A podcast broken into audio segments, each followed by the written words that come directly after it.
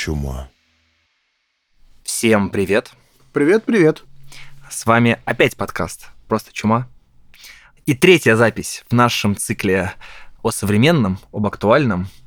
Мы хотели сегодня выйти, ну, как мы уже говорили, а, некоторые наши ожидания не всегда срабатывают, с продолжением разговора про разведчиков-шпионов – но, с другой стороны, мы подумали, что э, «Настоящий детектив» был так давно анонсирован, что мы уже закончим некоторую такую вот, да, вспомогательную линейку, а вот со следующего раза уже точно вернемся с разговором про советское. Не вспомогательную линейку, а промо-акцию. Или промо-акцию.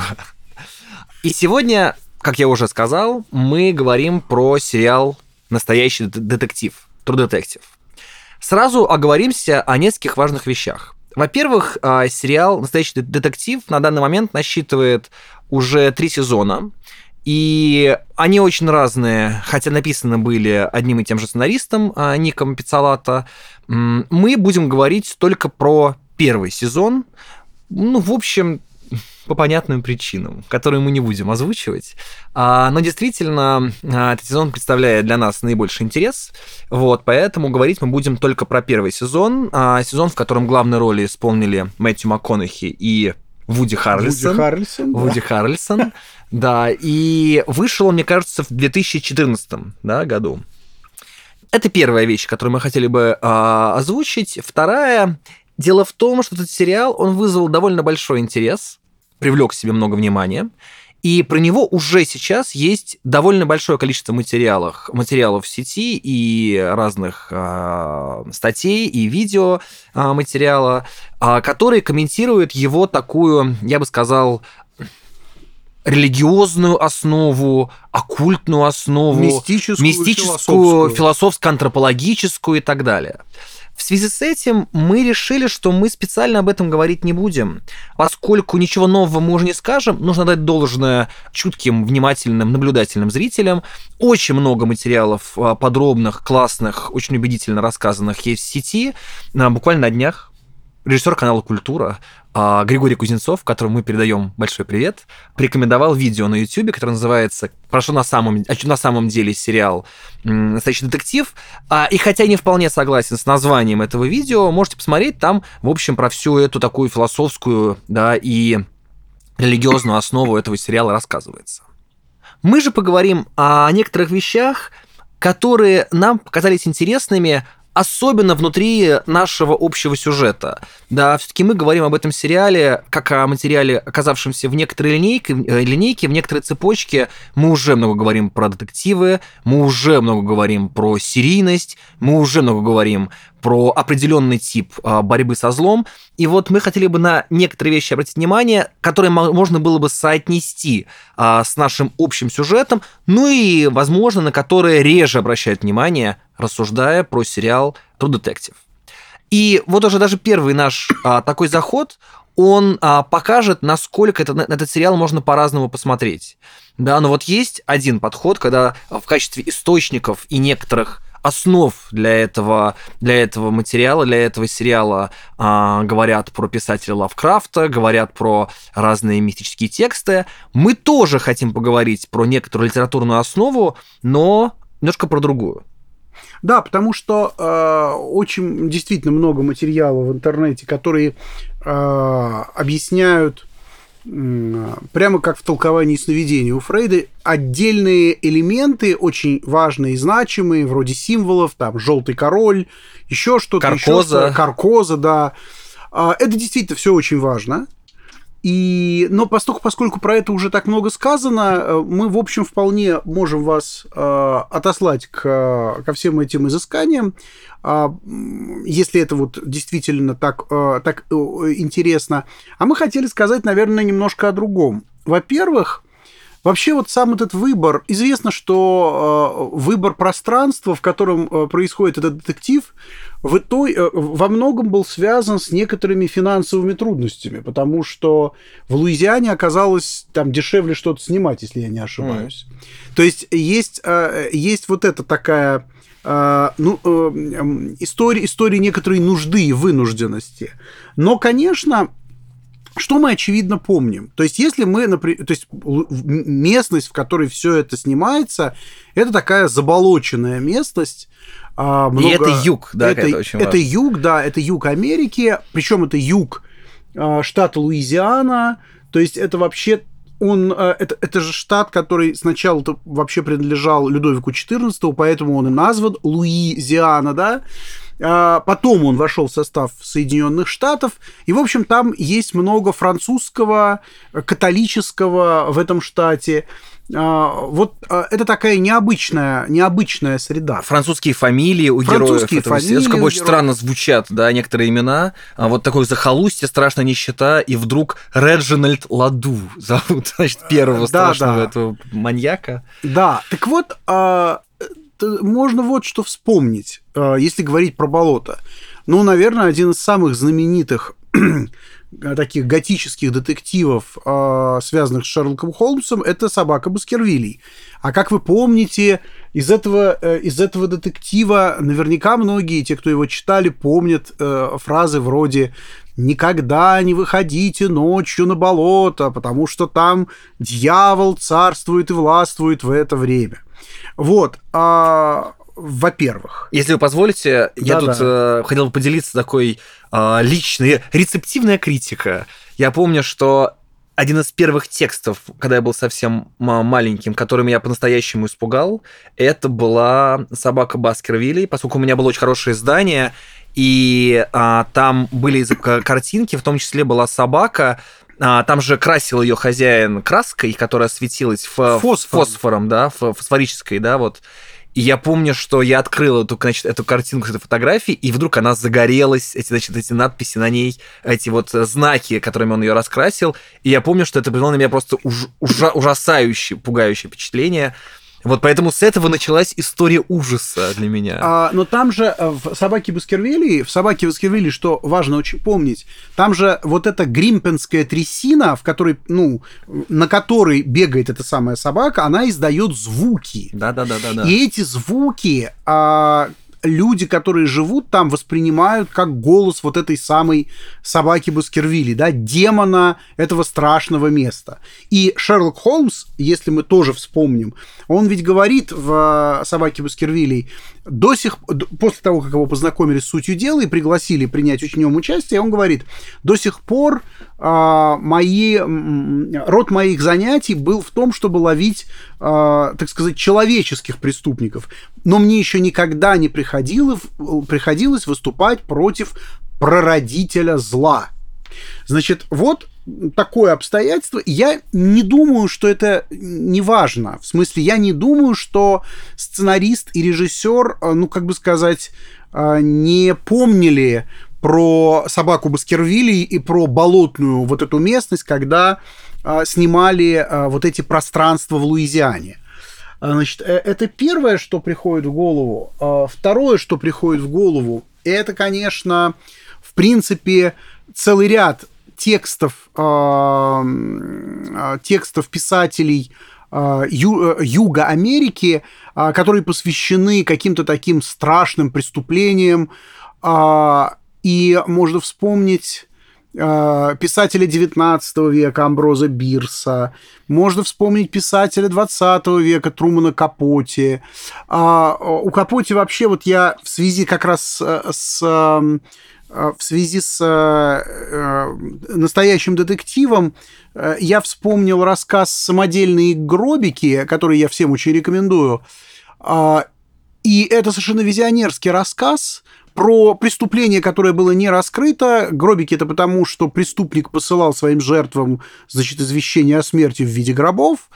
А там есть некоторое видение, которое терзает главного героя, тер, видение его юности.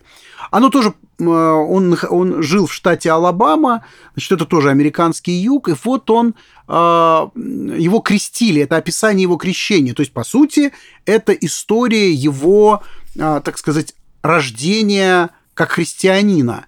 А, так вот, главный герой, а, который вспоминает свое детство, он вспоминает, как, значит, есть, есть такой а, преподобный Бобби Джо Сноу, снег, да, Бобби Джо, Бобби Джо Сноу.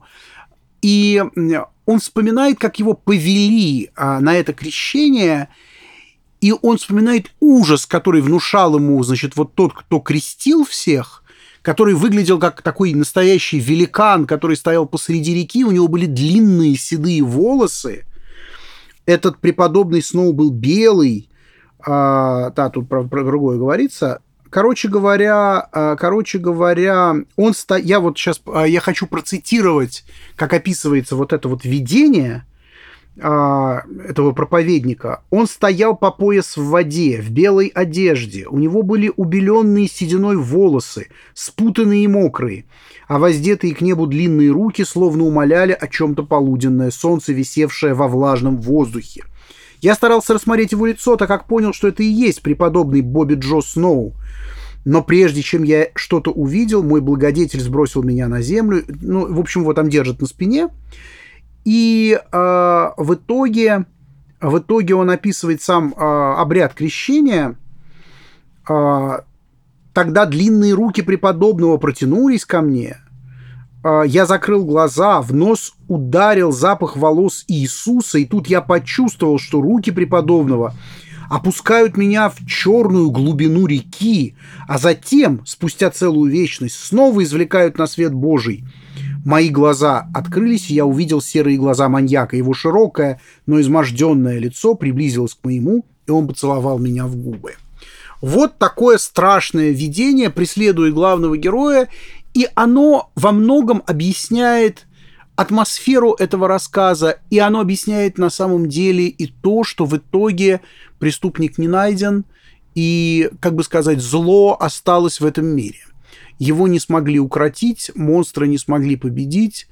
И вот это ощущение э, некоторой беззащитности человека перед лицом зла, оно, конечно, пронизывает этот рассказ, и оно пронизывает э, тексты э, писателей южан американских, э, их пронизывает ощущение греха, вины, страха, и, по-видимому, вот этот фильм, этот сериал True Detective, он учитывает это, он, как бы сказать, принадлежит к этой же самой традиции. Вот. А это про два вот этих литературных обстоятельства, то есть про а, британский, а, британскую готику и готику американского юга. Ну и третье, о чем вот мы немножко тоже уже говорили, а, точнее, мы говорили об этом до того, как стали записывать, мы вспоминали другой сериал, который все, конечно, тоже вспомнили, но вот а, о нем мы хотели все-таки кое-что сказать. Это сериал Twin Peaks, а, который, который, конечно, а, тоже нельзя не вспомнить, а, потому что и Twin Peaks это тоже сериал про мистическое зло.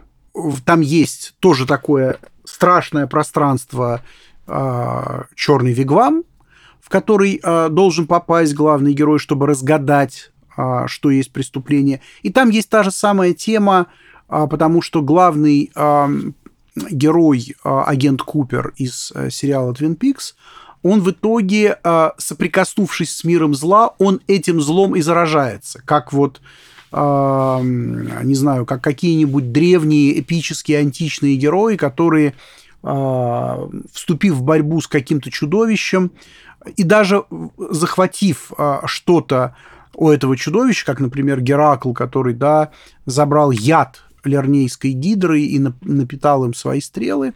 В итоге Геракл гибнет от этого самого яда. И, в общем, а, короче говоря, вот это излучение зла, оно затрагивает героя, и э, входит в него. И поэтому, наверное, здесь мы можем, э, если вот мы больше ничего не будем говорить про Twin Peaks, мы можем уже перейти к разговору о главном Я бы герое. хотел не, да. добавить пару моментов про Twin Peaks. Во-первых, конечно, здесь не только приходит на ум сравнение двух главных героев, Раста Коула и агента Купера, да, ну, очевидно, что они такие вот, да, герои зеркальные, не только в силу того, что они переходят некоторую границу в своих отношениях со злом, но еще и в силу тех ресурсов, которые им доступны. Да, я хотел бы напомнить, что агент Купер это не просто агент ФБР, это человек, который видит видение, которому являются разные сущности, которые с ним разговаривают. Человек, который в очень большой степени полагается не только на свой там разум, догадливость, интеллект, но и на свою интуицию и да на некоторые, может быть, такие почти паранормальные а, свойства да своего таланта следователя, таланта а, сыщика.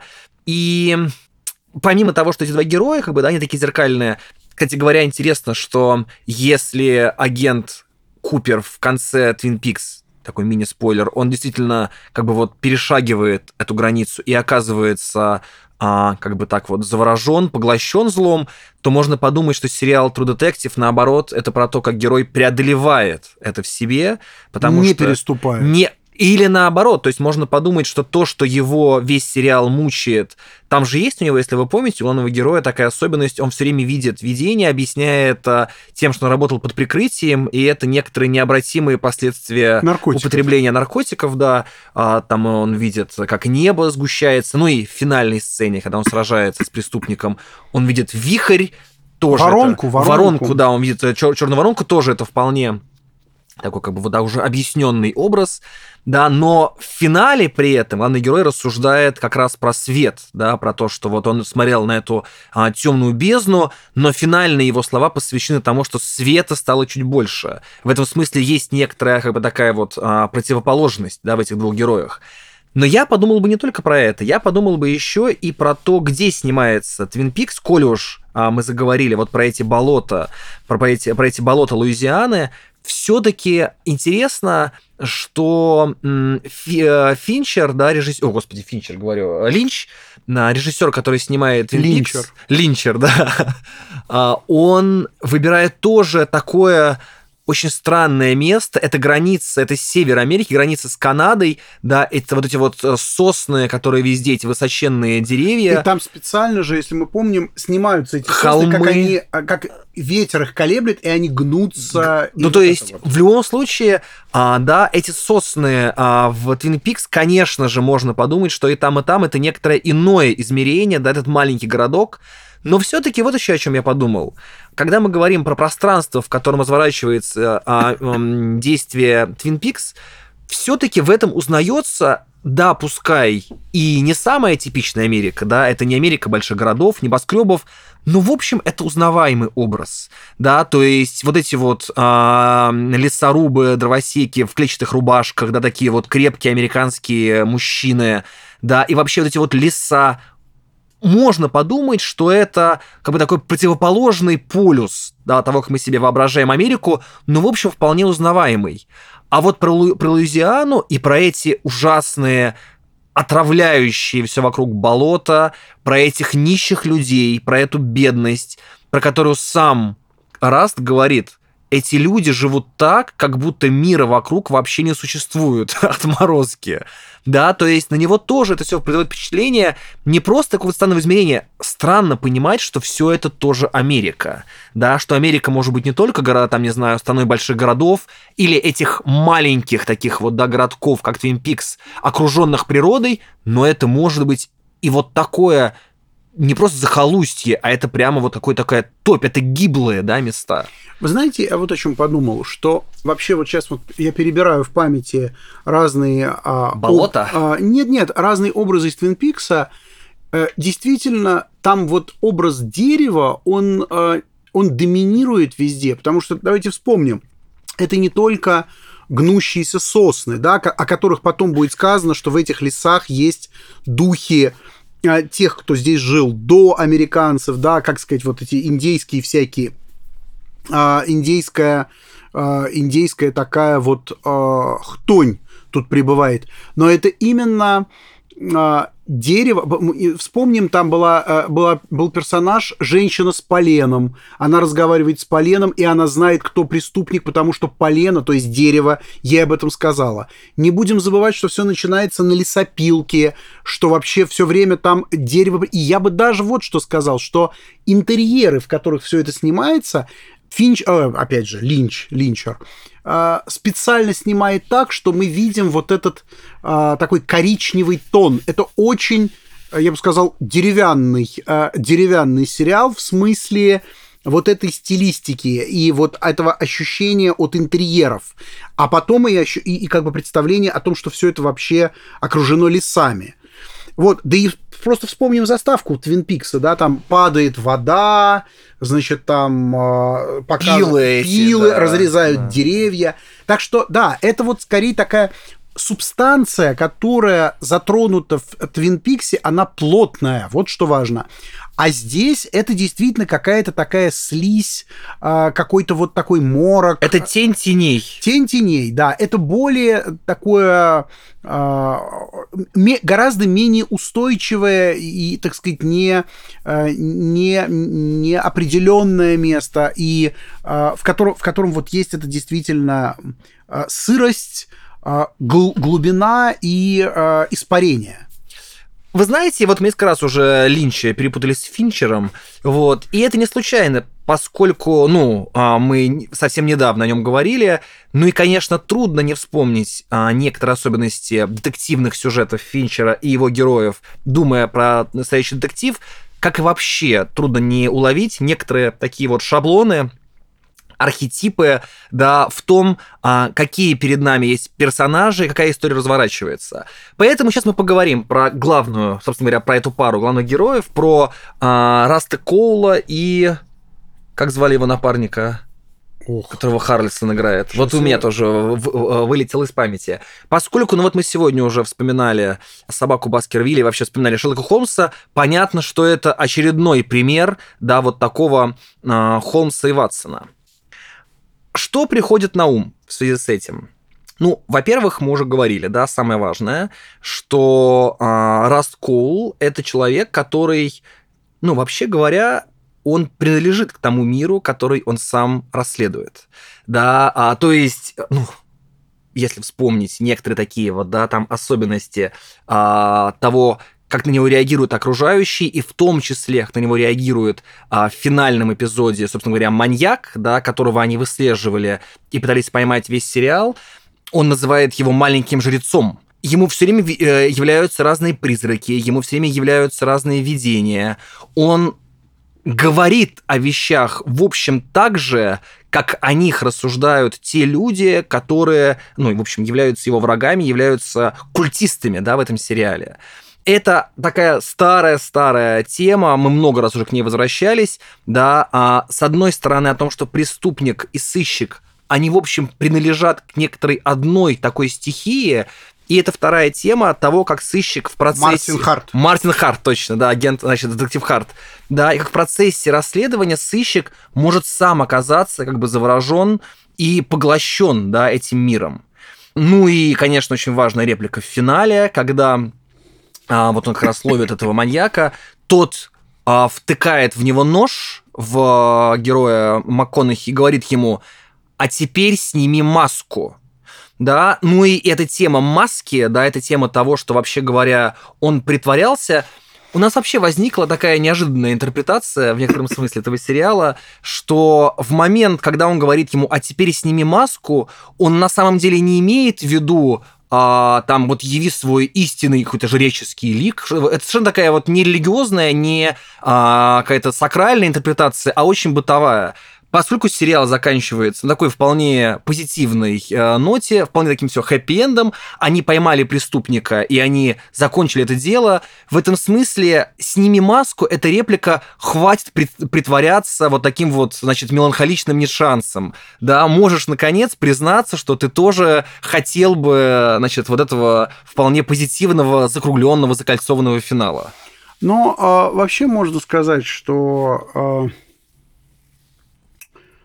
а, да, то есть, наверное, наверное, точнее сказать, что вот эту реплику а, главного злодея в конце, ее можно именно что толковать двумя способами, так сказать, для этого злодея и внутри его сознания это может значить одно, для нас, как зрителей, и для главного героя это может значить другое, потому что он, как бы сказать, выходит из этого, а, из этого мира и а поэтому сохраняет себе жизнь. Ну, я, я скорее, это была такая шуточная реплика по поводу... Да, да, но, но тем не менее, тем не менее, вот э, можно, можно понять, вот, что здесь на наших глазах э, собственно, главный герой, он выходит из вот этого своего и состояния, и несколько корректирует эту свою философию или просто от нее отказывается. А, в любом случае, в любом случае а, он, он возвращается к миру людей. Как мы помним, он вначале говорил, что а, люди есть зло, это такая, в общем, давнишняя мистическая идея. Неважно уже, откуда, наверное, ее почерпнули конкретно из философии манихеев или, не знаю, а, или Катаров, или, или это, так Митра. сказать, или это Митра, Митра, или это Лавкрафт постарался. Это как бы очень давняя тема э, зла человеческой плоти и э, того, что для человека лучший сценарий или лучшая судьба – это покинуть этот мир, потому что тогда, по крайней мере, он не будет сеять зло вокруг себя. Вот, это такая очень давняя тема, и главный герой, ну, в общем, является таким носителем, да, этой, этого взгляда на мир, он всех шокирует, он шокирует своего напарника, так сказать, мы, э, там предлагается несколько версий, почему произошло а, с ним вот это. Ну, главная, конечно, причина – это гибель его семьи, ну, точнее, гибель его дочери. Вот, а, но в итоге вот из этого а, такой, из, из этой воронки, вот как бы финальный образ воронки, он вполне точно передает а, его, наверное, состояние. Вот из этой воронки ему удается выбраться, и, наверное, поэтому он не погибает в конце, а остается жив. И... Но я, я буквально, пока вы дальше не ушли, хотел бы обратить ваше внимание, что ровно после этой сцены, когда он оказывается в больнице, там очень важный есть кадр, когда он смотрит на себя в зеркало, и видит жуткое отражение, значит, с э, покалеченным лицом, с опухшим страшным синяком. То есть в каком-то смысле финал можно трактовать как как бы, ну, некоторую гибель, да, просто такую вот как бы символическую, да, потому что он видит то, как бы, что с ним случилось, и как бы он преодолевает, да, вот эту воронку. Да, да, а, ну вот а, просто, наверное, в этом, а, в этом, наверное, и заключается секрет успеха этого сериала, собственно, почему, да, все так отреагировали на него, почему он всем так понравился. А, ну, потому что вот произошел такой интересный микс соединения а, сюжета, связанного с мистикой, с ритуальными убийствами, с всякой чертовщиной, а с другой стороны вот такой странный герой, который, с одной стороны, он такой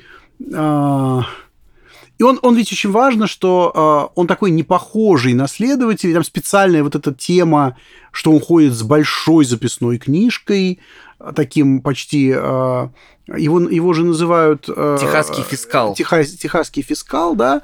Вот, он действительно а я бы вот сказал, они его называют техасский фискал, потому что для э, полицейских человек с большой книгой это фискал, а люди из какого-то другого, э, скажем, культурного контекста могли бы увидеть в нем ученого. Ведь он с самого начала, этот герой, он предлагает не просто какую-то там, он не просто философию начинает продвигать, это само собой.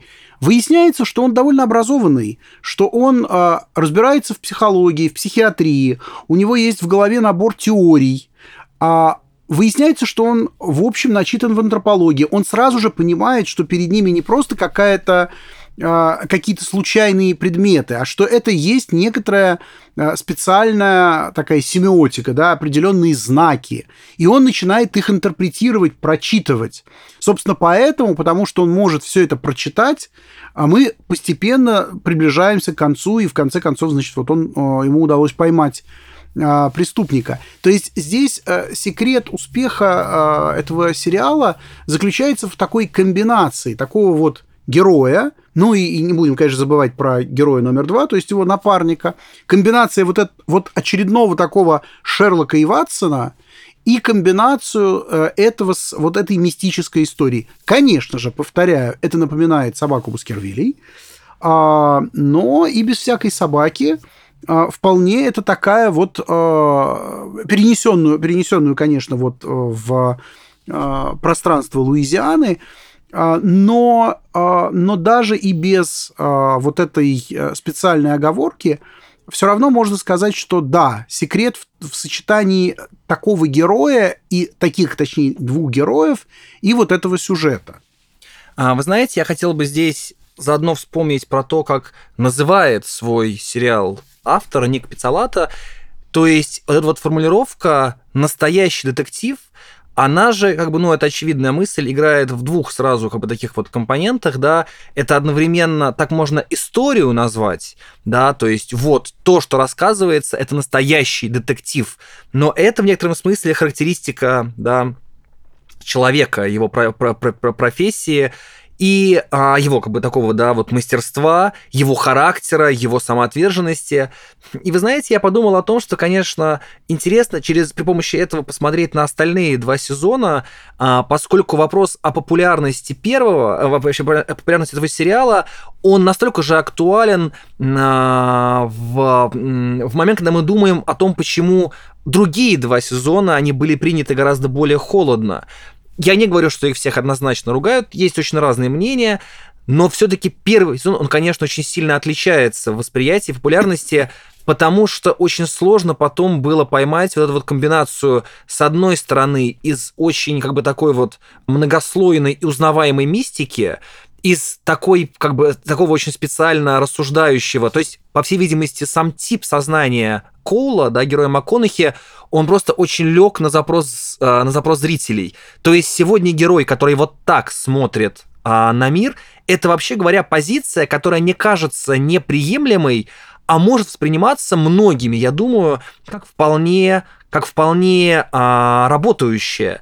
Ну и, конечно, это герои, которые при всем при этом обладают очень сильной, как бы такой вот личной харизмой и обаянием. Да, то есть, если бы все эти вещи говорил бы не герой со внешностью и голосом, и мимикой МакКонахи, это могло бы сработать совсем по-другому. Да, то есть, это как раз есть пример вот такого много, как бы вот многосоставного героя и, главное, героев, да, потому что а, Харлисон, конечно, очень-очень выгодно дополняет, как бы, да, то есть без него очень многие вещи бы не срабатывали, да, как они в итоге сложились. Тут вообще можно вот о чем подумать. Мы уже вот в прошлый раз, когда говорили про Шона Коннери, вспоминали, а, что Шон Коннери сыграл роль Вильгельма Баскервильского в, а, фильме «Имя Розы».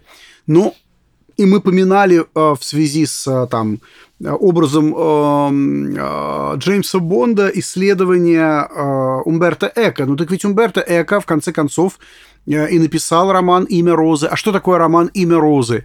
Это помещение Ватсона и Холмса, Атсона, монаха, и Вильгельма Баскервильского, помещение их в совершенно специальное пространство, а именно – в пространство средневекового монастыря. И а, на территории этого пространства, которое очень подробно описано, а, оно наполнено разными знаками, особенно одна часть этого монастыря, а именно библиотека. В ней сплошь все семиотично, совершенно в духе а, главных таких базовых идей Умберто Эко. И, а значит, главный герой – а, Вильгельм Баскервильский, то есть Холмс, такой преображенный, да, он э, интерпретирует вот это вот пространство. И он, э, так сказать, постепенно, шаг за шагом разматывает вот этот клубок, он идет по этому лабиринту. Ну и, видимо, можно предположить, что есть, то есть есть такое счастливое совпадение. С одной стороны, архетипичного такого архетипичного парного героя, личной харизмы актеров, которые играют этих героев, и сюжета, который сегодня а, как бы считывается как увлекательный, да, потому что есть мистика, есть обряды, есть, а, есть вот эта вот пугающая глубина, и э, ну вот это есть такой микс, коктейль, который вот и выстреливает. Вы знаете, э, раз уж мы начали ссылаться на самих себя, вот, то я бы вспомнил а, еще один наш недавний разговор в связи с тем, что а, мы сейчас говорили про знаки, про семиотичность да, этого сериала, да, про то, как Коул все время прочитывает а, сообщения, которые ему оставляют а, на стенах и так далее. Я, конечно, вспомнил другой а, сериал и фильм, а, обсужденный нами. Это, конечно, фильм «Зодиак», и охотников за охотника за разумом, да, охотника за разумом, потому что, во-первых, там тоже герой, который вторгается в некоторое очень специальное пространство такого абсолютного зла, но это еще и, конечно, а, вот идея, да, вот кодов, которые везде его окружают, которые он вынужден а, а, расшифровать. Поэтому, да, это вообще, по всей видимости, некоторый специальный тренд, да, вот там, не знаю, последних... То есть это, во-первых, по всей видимости, некоторый, как бы такой вот обязательный структурный элемент вообще разговора про детективы, да, но вот последние а, там десятилетия этот интерес к героям, а, психопатам, маньякам, которые как бы пребывают в некоторой жуткой, парадоксальной, пугающей, такой как бы в реальности сновидения, и при этом это мир, который на наполнен знаками, это вполне как бы такой вот уже телевизионный, да, симптом. И вы знаете, в связи с этим, вот о чем я еще подумал, мы, когда говорили про про Финчера вот э, Станислав Юрьевич э, специально такую как бы вот э, предлагал идею, что для Финчера помимо разговора про убийц, маньяков и патологии важна тема медиа, визуализации, ну потому что эти как бы и того, как эти преступления и преступники могут быть представлены в медиа и как они реагируют на это. Но хотел бы вам напомнить, что первый сезон настоящего детектива, он весь снят в таком как бы жанре почти макюментари, да, то есть это записи, которые делают другие уже полицейские, которые подозревают Коула в том, что это он на самом деле главный а, преступник, это он все это подстроил, и они записывают серию интервью, да, то есть нужно помнить, что вообще говоря, между а, зрителем и этими героями есть еще один посредник, такой вот, да, немигающий глаз, и первый кадр этого сериала — это объектив, который наводит фокус, да, на, а, на, на, на Харта, да, на, на героя Харрельсона. Это вообще важно, а, важно подумать о том, какую роль в этом сериале играет, ну, как бы, да, вот некоторая некоторые объекты, да, медиа, медиа-артефакты. Это и пленка, которая является главным доказательством вообще преступления, ну, преступления этой семьи, да, семьи, а, господи, как, та, Татлов, семьи Татлов, Татлов да, да, что это они все это покрывали весь этот оккультизм. Раз. Это фотографии, которые бесконечно рассматривает, а, рассматривают эти, эти, эти детективы. Там есть замечательно придуманная сцена, когда Коул остается один в участке, и он специально расставляет, фото, прикрепляет фотографии к стене, ставит перед столом а, значит, перед, перед этим стендом он ставит этих деревянных, а, значит, эти фигурки, и он начинает светить фонарем на них, так, чтобы тень падала на фотографии, но очевидно, что он таким образом пытается найти некоторый ответ, пытается спровоцировать, да, свою интуицию, свое вдохновение, чтобы вдруг родилась некоторая идея, но это еще и вот, эта вот эта мысль о специально падающем свете на фотографиях, который высвечивает детали, и он не просто фотографии рассматривает, а там обнаженные тела, на которые нанесены символы, и это все мертвые люди, изнасилованы и так далее. Вот в этом есть некоторое упивание, да, э, изображениями, картинами, жуткими, но при этом от них невозможно отвести глаз. Ну да, то есть э, можно вообще вот что сказать э, про, э, про визуальную составляющую детектива. То есть, с одной стороны, это э, чрезвычайно пейзажный детектив. То есть очень много э, съемок натуры. С другой стороны, это детектив, в котором все время а, про главного героя мы слышим историю. А, это, как бы сказать, такие флешбеки, отматывание назад. И в этом смысле это некоторые материалы, с которыми знакомятся детективы, и мы знакомимся. То есть мы с настоящим детективом знакомимся через не совсем настоящих детективов, ну, а, скажем, детективов классом пониже. И а, третье это то, что то есть вообще, то есть и третье, вот то, о чем мы уже говорили, это разные религиозные, парарелигиозные, мистические знаки, которые тоже надо очень тщательно рассматривать. То есть вообще вся э, история, которая нам рассказана, там постоянно э, возникает вот эта тема разглядывания, рассматривания, и мы, как зрители, с одной стороны, должны разглядывать пространство, в котором все это происходит, а, главного героя, его лицо. Там очень важные, конечно, вот эти крупные планы, когда а, мы по лицу МакКонахи понимаем, а, какие вещи... Особенно вот о МакКонахи уже с длинными волосами опустившийся. Там же вот есть а, этот прием, довольно жесткого контраста, когда МакКонахи ходит такой, как бы сказать, офисный, да, офисный со своим вот этим... Подтянутый красавчик. Подтянутый красавчик, э, значит, со своим вот этим... Э, блокнотом. Блокнотом таким здоровым. А потом, значит, вот он сидит такой совершенно какой-то э, не не такой раз, раз как бы расформированный, угу. а, пьет, попивает вот это пиво, а, значит, курит сигареты. И главное, вот эти волосы длинные, седые, которые как бы делают его совсем другим героем. А, это, конечно, такой, а, ну, достаточно мощный, переломный момент. То есть мы при этом тот МакКонахи, который с седыми волосами, это МакКонахи настоящего, а тот МакКонахи, который подтянутый и такой боевой и, э, ну, молодой, это МакКонахи прошлого. То есть вот здесь есть вот этот вот, а, это, это разделение. А, и поэтому мы сами, зрители, находимся в положении людей, которые должны очень быть внимательны и разглядывать буквально каждую мелочь в этом сериале для того, чтобы не упустить суть. Вот. Ну вот. Вы знаете, я думаю, что мы будем уже подводить некоторые итоги. Я бы вот на что обратил ваше внимание. Любопытно, я так сейчас просто перебрал в памяти те вещи, на которые мы сегодня на, так вот наш фокус навели, если вспоминать камеру в сериале, я подумал, вот как прикольно. Обычно говорят о том, какой это необычный сериал, как он изменил индустрию, как он был не чем-то новым, но наш сегодняшний подкаст, он на самом деле ровно про противоположное.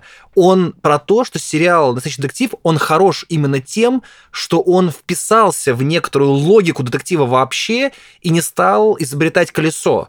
То есть при всей своей, а, при всем своем обаянии, такой вот харизме мистики, да, при всей привлекательности героев и а, этом жутком преступнике и как бы, да, вот этом страшном очаровании да, религиозных преступлений, он при этом работает с комбинациями, шаблонами и некоторыми структурами, которые, вообще говоря, всегда встречаются в детективах. И вот, по всей видимости, это и есть еще один некоторый секрет до этого успеха, что они как бы придумали очень классную фактуру, пригласили очень правильные лица, да, для того, чтобы это все было представлено, но при этом вписались в контекст и в ряд жанровый, в общем его не нарушая. Но это, видимо, универсальный секрет э, успеха, потому что, э, с одной стороны, соединение по сути, это не только успех, э, разговор о секрете успеха, а это разговор о некоторой тайне творчества.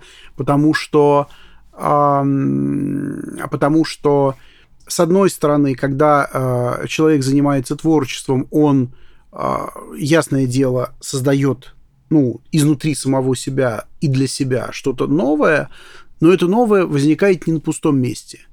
А, любой, а, любой а, творец, любой композитор, художник или писатель – это тот, кто вобрал в себя огромный опыт предшественников и придал этому свою собственную форму, да, создал некоторый, сказал то же самое, но совершенно по-иному то же самое, но совершенно по-иному. Это формула, которая вполне здесь применима.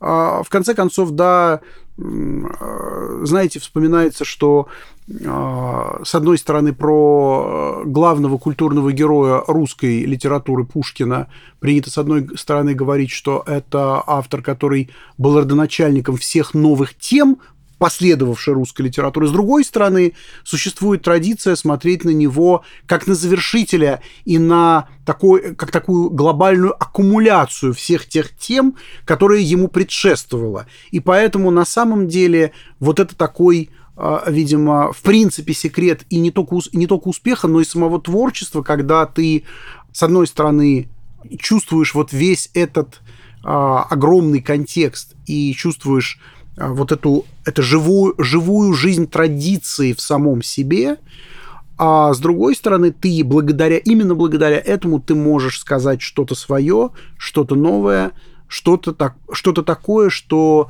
э, срезонирует и отзовется э, у других людей. Окей. А, спасибо большое, что были с нами. На этом мы а, пока что прервемся с разговором про, а, про современность. Мы вернемся в будущем, на будущий раз к разговору про советское. На несколько встреч, на несколько записей мы останемся там. Ну и в будущий раз у нас будет такое эхо разговора про Бонда. Мы поговорим про разведчиков. Бондаэха. Бондаэха, да. Вот, спасибо. Увидимся. Да, всего хорошего. До свидания. До свидания.